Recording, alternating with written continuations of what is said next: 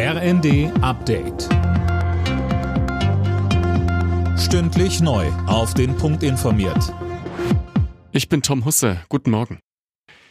Die Großdemo gegen Rechtsextremismus in Hamburg ist gestern aus Sicherheitsgründen abgebrochen worden. Es kamen einfach zu viele Menschen. Die Polizei sprach von 50.000 Teilnehmern. In ganz Deutschland sind am Wochenende zahlreiche weitere Demos gegen rechts geplant. Kanzler Scholz lobte die Proteste und er betonte, wenn etwas in Deutschland nie wieder Platz haben darf, dann ist es die völkische Rassenideologie der Nationalsozialisten. Nichts anderes kommt in den abstoßenden Umsiedlungsplänen der Extremisten zum Ausdruck.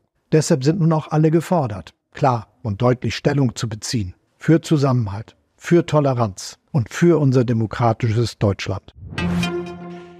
Die türkische Gemeinde in Deutschland rechnet damit, dass viele hier lebende Türken jetzt auch den deutschen Pass haben wollen.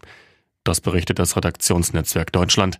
Das gestern vom Bundestag verabschiedete neue Staatsbürgerschaftsrecht erleichtert Einbürgerungen und erlaubt auch den Doppelpass. Es ist ein emotionaler Abschied für viele Fußballfans in der Münchner Allianz Arena gewesen. Zehntausende hatten sich dort am Nachmittag zu einer Gedenkfeier für den verstorbenen Franz Beckenbauer versammelt. Mehr von Lisa Schwarzkopf. Neben Fans waren auch jede Menge Prominente dabei, aus Gesellschaft und Politik. Im Stadion wurden zahlreiche Kränze und Blumen niedergelegt. Auch Kanzler Scholz und Bundespräsident Steinmeier kamen, um an Beckenbauer zu erinnern.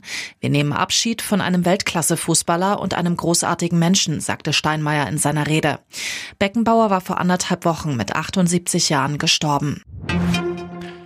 Madonna hat eine Klage von Fans am Hals. Und zwar, weil sie bei Konzerten in New York zwei Stunden zu spät auf die Bühne gekommen ist.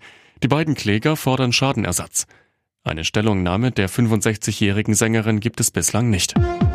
Alle Nachrichten auf rnd.de